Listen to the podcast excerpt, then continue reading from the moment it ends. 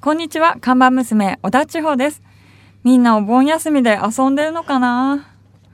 ここのアルバイトは休みが少なくて有名なんだけど、ちょっとスタッフを集めて抗議してみようかな。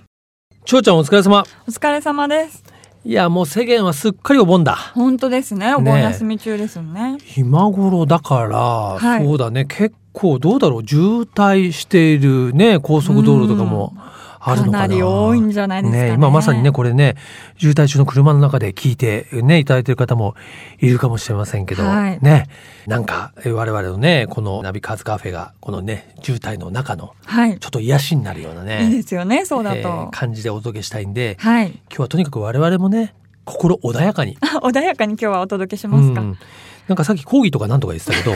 穏やかにね、穏やかに、はうん、もう始講め義なまんすてか忘れてねあ、そういうことか。 いやいやいやいやい やそういう。ノーノーノーノーノーノーノー手ですねいやそんなことないよ穏やかな気持ちでいけばね今一瞬穏やかな気持ちになりましたけどね。 なったでしょ危なうっくたでしょいや、はいそうなんですよまあお盆休みっていうぐらいですから、はい。やっぱまあ休みたいんですけど、うんねやっぱ人がね休んでる時にまあ働くというのもこれも一つのねあり方だ全員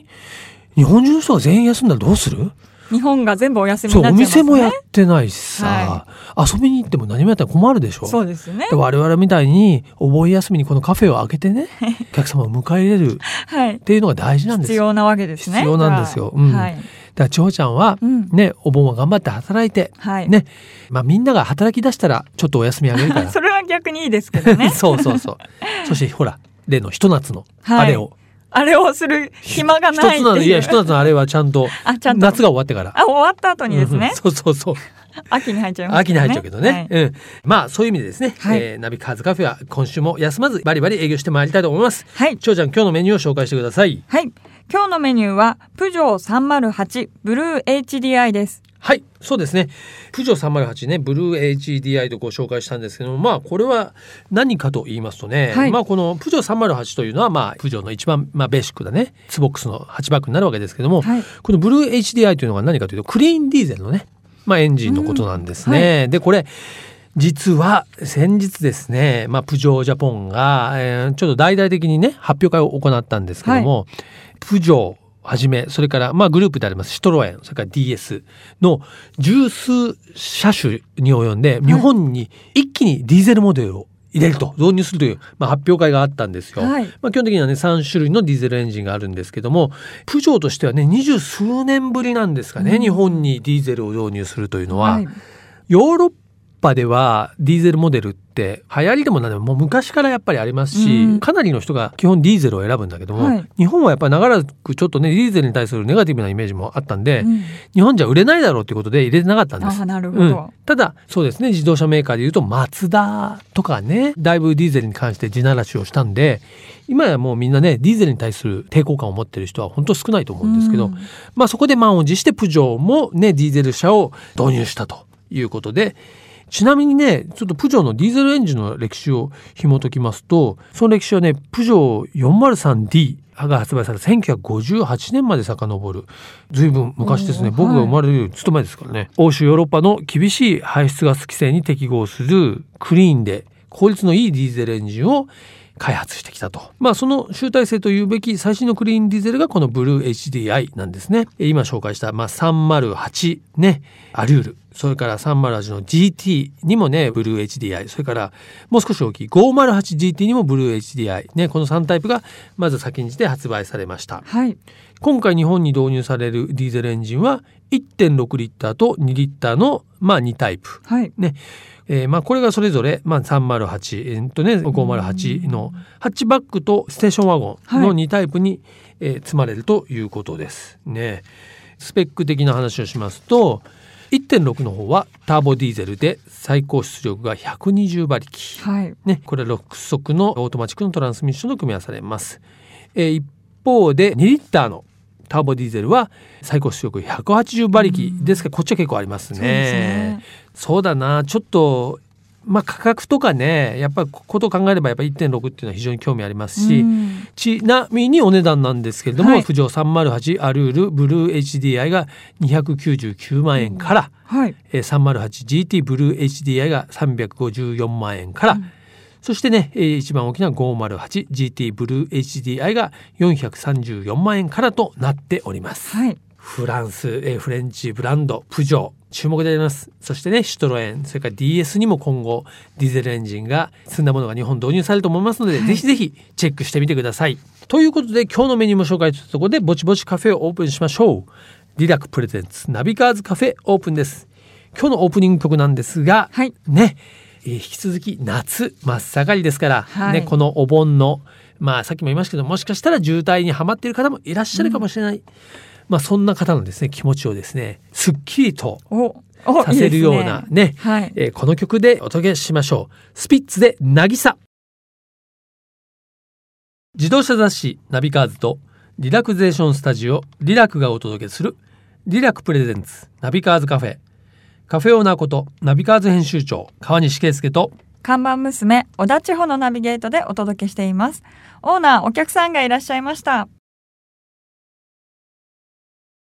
こんにちは。いらっしゃいませ。こんにちは。はい。えーまた名乗んないといけないです よね。先週に引き続き。はい、お願いします。お願はいい、あの島田智之です。よろしくお願いします。はい、よろしくお願いします。お願いしますということで本日のね、お客様は先週に引き続き、本日もご来店いただきました、自動車ジャーナリストの島田智之さんです。よろしくお願いします。はい、よろしくお願いします。まあ、先週もね、島田さんが戸惑われた、お店に入ってくるときに名前を名乗るシステム、はい今週も当然継続しているんですけ どそうも。ですね。はい。で、本日は、あの、いつもはね、ここでお飲み物のオーダーを伺うんですが、えはいまず、こ今週はですね、あの、先週、オーダーいただいて、お出しする時間がなかった、はい、はい当店のね、とっておきのコーヒーをもうすでにここにお出ししておりますので。ありがとうございました。はオーダーもできないで すね。もう強制的あのな強制的な名乗らせられる上にオーダーもできない。 オーダーもできない。素晴らしいカフェですね。じゃあ、あの、おかわりの方をちょっと先に言って、はいあ、。まあ、いや、コーヒーでいいですよ。コーヒーでいいですあの、かはい僕の人生と同じようなほろ苦い コーヒーを。なるほど。じゃあ、片岡義雄さん風に言うならばあ、コーヒーをもう一杯っていうことそれですね。それだ。片岡作品読まなきゃ打ち返っえて。ー僕とあの島田さんはねそはのい作家のはい。片岡義雄さんのファンということでもね、ちょっとう人生変えるぐらいの方ですから ね。はい、はいやっぱりなぜかというと片岡義雄が好きなもの同士とはやっぱねこう通じ合うものがあるんですよそうなんで性す。格も似てるんですよ、あそうなんですよ。そうなんですね。うんまあ一言で言うとロマンチストそう。あえ、なになにその、その 顔何そあ。の顔何そこ、そこそののロ顔マンチストは容姿は関係ないですからねそうあの精神の問題そう強制。そうなんですよ。容姿関係ないんですよ。 今ねねこんあの先週聞き逃して今週だけ聞いてる方はね今一体何のことか全然わからないと思うんですけ どもちょっとじゃあご紹介してもいいでしょうか、はい。島田智之さんはですね自動車ジャーナリストあるいは自動車ライターという肩書きでね活動活躍されておりますがもともとは自動車雑誌の、まあ、編集者でいらっしゃいまして特にね自動車雑誌「ティーポは創刊から創刊当時はね副編集長それからえー編集長としても長い間勤められておりまして、まあ、その後は雑誌「ロッソの」まあ、総編集長されたりですねまああの長年自動車雑誌の編集をされてた後に2011年になりますかフリーランスの、まあ、ライタージャーナリストとして独立されております編集者としては歴はどれぐらいなんですか、うん25年ぐらいは、会社員勤めの編集者をやってましたね。なるほどもうこの道一筋ってやつですねじゃあね他に何もできない。 物書くことと編集することぐらいしかできないんですよね。まあ、ある意味ねだから80年代後半ぐらいからずっといろんなね自動車の業界の変遷を見てきた、はいご覧になってきたと思うんですけども偏ったとこだけね。どうでしょうねこの今2016年、うんねあのまあ自動車まあいろいろ、まあ、自動運転であるとかね、まあ、いろんなトピックがありますけども、うんうん2016年まあここまあまあ上半期から後半に入ってきてますけども、はい島田さん的にはどんな、まあ、年というかね最近の日本では英国車が脚光を浴びてきてるなっていうのと、はいまたちょっと板車が面白いなみたういなんのと、はいポルシェも面白いな、うんうんまあその日本ね我々にとってのまあ外車、はい特にヨーロッパ車っていうのは本当に元気ですよね。そうですね,、まあ、ねメルセデスも BMW もアウディ、まあ、うんいわゆるドイツの御三家もげん、うん元気だし、うんうんまあそれはある意味結構当たり前として今はい島田さんがおっしゃったええ英国、ねまあ、先週もお話しいただいたフランス、うんイタリア、うんこういったところもやっぱりね注目のモデルを発表してますよね。そうですね。最初におっしゃった英国車が今元気っていうのは、例えば具体的に言うとどんまなあ車、種あがあのるか先週もちょっと触れましたけどアストンが元気あだストマチし、ねはい、でベントレーもすごいいい車作ってるし、うんでロータスもあのどんどん良くなって、うんはいここに来てまた良くなってるんでなるほどまあ割とスポーツ系に寄ってるところはあるんですけど、うん一つあれじゃないですかね、まあ、特にヨーロッパ車最近その SUV、うんまあその中でも高級なね、うん SUV っていうのもかなりねそうでトすレねンドですよね。ベントレーが出すとは思わなかったベでしょンタレ誰がもベントー、レーの SUV ってね、うんどんだけまあいわゆる役物ですよねもうね。本当ですよねえーあとねし僕が思うにやっぱり島田さんの特に得意なジャンルっていうとそのティーポとかね、ロストの時代からやっぱり板車っていうイメージがあるんですよ ね。板車好きですよねでも。まあ特にどこだけが好きってことじゃないんですけど、まあ板車ももちろん好きですよ、ええあのトップランクぐらいで好きうんですよね、島田さん自身もねアルファァにご自身でもね乗ってらっしゃった乗っり。てるとかまあ持ってます、ね、あ今もありますか。ありますあります166。 166あの非常に垂れ目の顔した、まあアルファの中ではこう言っちゃあれですけど不人気車。そうですね 希代の不人気者ですよ ねどうですか最近板車は。いや面白いでしょ、うんえっと8月5日にはいアバルト124スパイダーがもう発表されてはい。誰も乗ってないんうですけどんめっちゃ面白そうですよね、まあバルトの124っていうとやっぱ車好きにとってはちょっと特別なね。まあ、昔の名前で出ていますなんですけどそうですね昔そのフィアットっていう姉妹メーカーですよね、うん。そこがね、えー出したオープンスポーツカーがあったんです、でアバルトが昔もそれをチューニングして実は世界ラリー選手権とかですごい速かったんですよ、でそのなんだろうな、えー時代を超えたリバイバル版みたいなもの、うんそれがあのこの間デビューした日本国内でもね、でもああいう形で124の、はいまあそのツーシーターの、うんまあオープンボディの形でうん、もともとは。はいでラリーで速いってちょっと今なんかイメージがちょっと考えられないですね。まあでもね結局ほらうんロールケージでガチガチっとして、こうね車体締めちゃうし、うんえー後輪駆動でもう豪快なドリフトをしていギュッといけるんじゃないかなっていう感じはまああの成り立ちだけ見てもわかるんですけどね。なるほど。うんでもねフィアットあるいはアバルトとしてもその名前を出してきたっていうのはちょっとねいやこーう奥の手というかね。うんまあ、うんあのね結構動向注目してたんで、うんうんアメリカで最初に124フィアット124スパイダーっていうんうんう商標登録がなされたんですよ。はい、でもうその瞬間にあアバルト絶対出るなと使うなと、うんうんアバルト124絶対出るなと思って、まあでもねそういういわゆるオープン通信多系といえばねやっぱ今年はうんポルシェもうんありましたよねありましたとかありますよね。 718ボクスターですボねク。スターの新型、はいこれは乗られました、はい乗りました。どうですか僕は乗ってないんですけど。あのね最初に、うんまあ、ボクスターケイマンが4気筒になるよっていうあふうに発表された時にそっか結構みんなへまあ、顔しポかルシめてェといえた。ば6発そう六フラット気筒ってシックスじゃなきゃいうねイメージダメだろうみたいなうん、6気筒でなければポルシェにあらず的な、はい、うん、いやでももともとねポルシェの911だってあのその前の356っていうご先祖様は4気筒ですからね。元をたどればそうですそうよなんねですルーだツからはフねラット4をバカにする人間は、うんポルシェを愛してはいけない のあ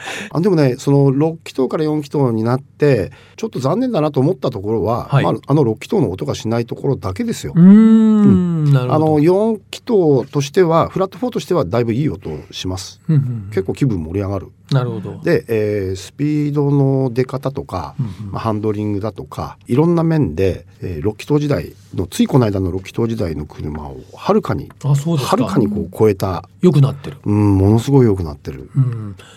まああとねやっぱり僕は見て単純にまあかっこよくなってますよねかっこよくなってるそうですねまあデザインはなってますねいろんな見方があると思うけど、うん、やっぱりこうスポーツカーとしてはいより洗練されてるという感じがしそうでますすね。乗り味もねだいぶ洗練されてますよ。うんうんううんうんんあとはちょっとあの市場をしのがしてしまってるんですけど、はい。アルファロメオのジュリア、おおこれもねイタシャ好きアルファ好きにははいこのネーミング、うん、ジュリア来たかっていそううね。まだ乗ってないからなおさら気になるんですけ どねこれはでもどうやら今年ではなくて来年うん日本に導入されることになるそうなのではい。まだまだちょっと乗るチャンスはあると思うんで、うんまあ、日本に導入される前にちょっと向こうに行って乗ってきたいなと思ってるぐらいなんでおお。そのぐらい僕い気になってるんですジュリアは。いですねねえ、はいい、やぜひですねジュリア乗ったらまたちょっとぜひいろいろインプレッションぜひ感想ねぜひぜひえーお伺いしたいと思います。いやまあそんなですね、はいちょっと小太りの島田さんなんですけど。小太りじゃないです小太りじゃないですあかの。ややぽっちゃりあにいや言いってください。ややっぱりチャリのややぽっちゃりです。島田さんなんですが、 はい。あのこのねナビカーズカフェはですね、まあリラクというですね、うんボディリラクゼーションのス超タジオ行きたい。がねあのスポンサーをしてくださってるんですけども、まあそのこともあってですね、はいゲストの方にちょっとボディケアについて必ずお伺いしたいんですけどもボ ディこのフォーマンなウエストを見て何かか感じましたね。まあ別にボディケアってその太ってるとか痩せてるとかそれだけじゃない健康今太ってるって言いました言ってね。ないです言ってないです、はい健康のために何か気遣っていたりねそういうことは何かあるかなという話なんですけども。健康のためには、ええあの我慢をしない、おううんうん、ストレスが多分一番的だと思うから、ん。気持ちを常にポジティブな方向に持っていけるようにしてうん、いるつもりです。なるほど。、。はいい、たまにネガティブになりますけどね やいやその結果、じゃあわがままボディになっていくわけですねこのはち切れそうな何がするんですか。まあでもねそういうまああの心身ともに健康であるためにはね、はいまあやっぱりそういうね、まあ、無理とか我慢をね、まあ、しないというのそうはですねね。あの自分にストレスかけないことが多分一番だと思うんで。うんこれはねこの番組を聞いてる方もちょっと勇気づけられて、うん明日からもう我慢しないぞってい犯罪者続出。や いやいやいや。まあ、ということでねあのこの番組はですねリラクはいプレゼントということで、ええーえええゲストに来ていただいた方にはですねリラクの体験していただけるようなチケットもねプレゼントしておりますので本当ですかそうなんですよぜひ俺行く行く今からでも行 く。じゃあもうあの全身ねバキバキコースで、あ、ええ、ぜひねはい。お楽しみいただきた超いと思います。楽しみです。はい、ぜひよろしくお願いします。はい。はい、そしてですねゲストのお客様に、まあ、先週もいただいたんですがこのカフェではね一曲うん。リクエストソングをいただいてるんですけども、はい。今週はいかがいじゃあたしまね、しょやうっぱか。り同じ、えーナビカーズの、はいえーまあ音楽選びなさい特集の中で、はい、選ばせていただいた曲の中から、はい知ってる人があんまりおそらくいらっしゃらない、はい、でも好きな人は熱狂的に好きみたいなケン田村さんの、うんえーライトエースをわすごい僕もちょっとあのー存じ上げないというかね聞いたらねええ、惚れますよ、あそうですか、うん惚れますよ絶対に、健太村さんうん、じゃあちょっともしかしたらレアな音源からねそうお聞きすそうですねることになるかもしれませんが、はいケンタムラさんの「ライトエース」を聞きながら、えー先週今週とゲスト遊びに来ていただきました自動車ジャーナリストの島田智之さんとお別れしたいと思います島田さんありがとうございましたありがとうございました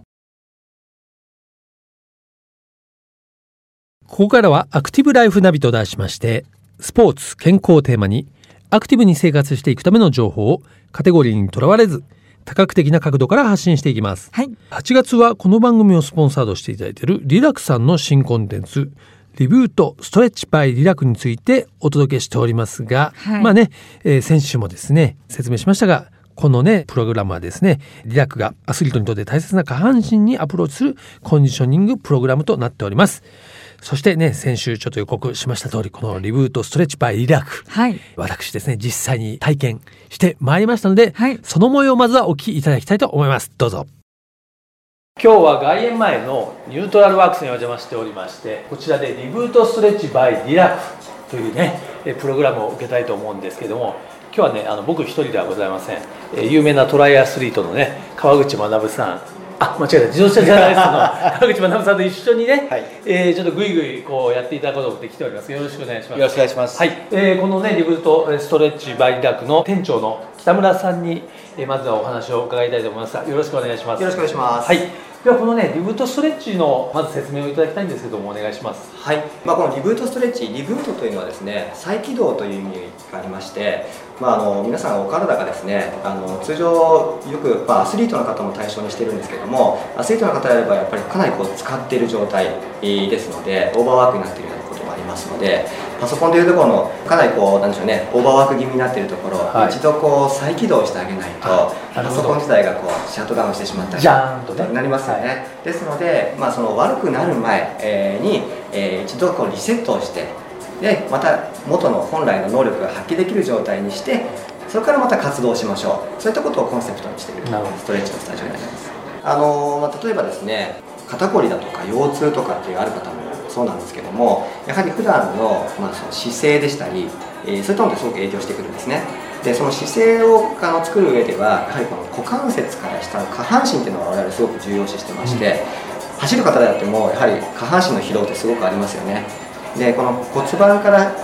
あのーなんでしょうねこう疲労が溜まってくると、はい上半身にまで影響してきてしまうので、うん我々のコンセプトとしては下半身特化型といってまあ下半身を特に集中的に行うことによって上半身も楽になっていく全身が楽になっていくコンセプトになっています川口さんなんかね、まあトライアスロンとかねトレーニングまあ結構合うねやってますけど下半身、はい、疲れが溜まってるとかなんかそういうの感じますか。ありますねあの逆に下半身の方が多くて股関節がだからやっぱり固まっちゃうとかっていうのが結構あって動かしてなくても固まるしあの運動しても結局固まったりしちゃうので要するにその後毎日ちゃんとストレッチができてればまた違うのかもしれないですけどなかなかやっぱやらないじゃないですか、うんなので次やるときにもうかなり固まってるっていう状態は多いですね、うんそうですよね、はですので、まあ、やはりあの運動した後にうまくこうなんていうのリセットしきれないでそのままトレーニングを積んでいくとだんだん蓄積してくるということになってきますので、それをしっかりとっていくなので、まあ、コースの中に鬼攻めコースっていうのが鬼攻めコース、はい、鬼攻めリセットコースっていうのがあるんですけど鬼攻めリセットはい、これはもうまさにそうええいったあの固まってしまってる人のところのポイントをですねええ積極的にええあの攻めてそうですねあそれはだからなんかストレッチっていうとこう優し割と優しく柔らかいっていうイメージがありますけどそれだけじゃなくてそうですね割とこうグイグイやっていただけるはい、あのただずっとこう痛み続けるというわけじゃないので、ははいい一瞬一瞬あると思いますので、でぜひ手加減なしではいお願いしたいと思います、はい、よろしくお願いします。い、よろしくお願いしますということでね僕と川口学さんでこのねリラクさんの新コンテンツリブートストレッチバイリラクを体験に伺ってきたわけなんですけども、はい。まあ地方ちゃんあるいはですね熱心なリスターの方におかれましては、はいえーやや肩透かしという感じかもしれませんけど、はいまだ今日は本番のですね、グイグイまではあれはまだかという ね、皆さん。いつ喘ぎ声が聞こえるんだと思った方もいらっしゃるかもしれませんけどもね、おそらく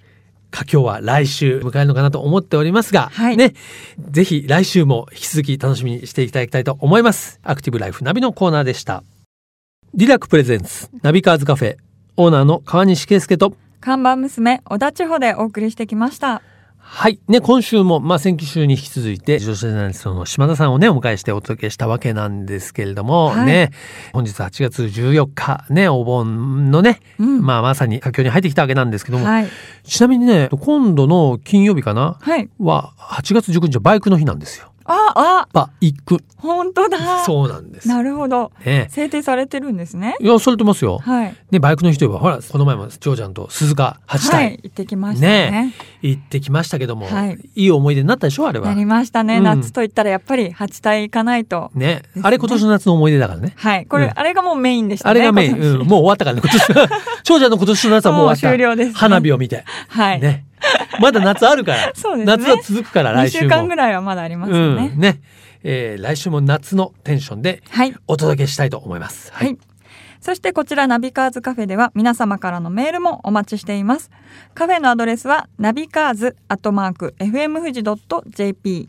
navicars アットマーク FM 富士 .jp までお待ちしております。毎週日曜日午後4時からオープンする車好きが集まるカフェ、ナビカーズカフェ。また来週です。お車を運転中の皆さん、安全運転でお願いします。リラクプレゼンツ、ナビカーズカフェ、オーナーの川西圭介と、看板娘小田千穂でした。それでは皆さん、楽しいドライブを。来週もご来店お待ちしております。 Have a good coffee and drive!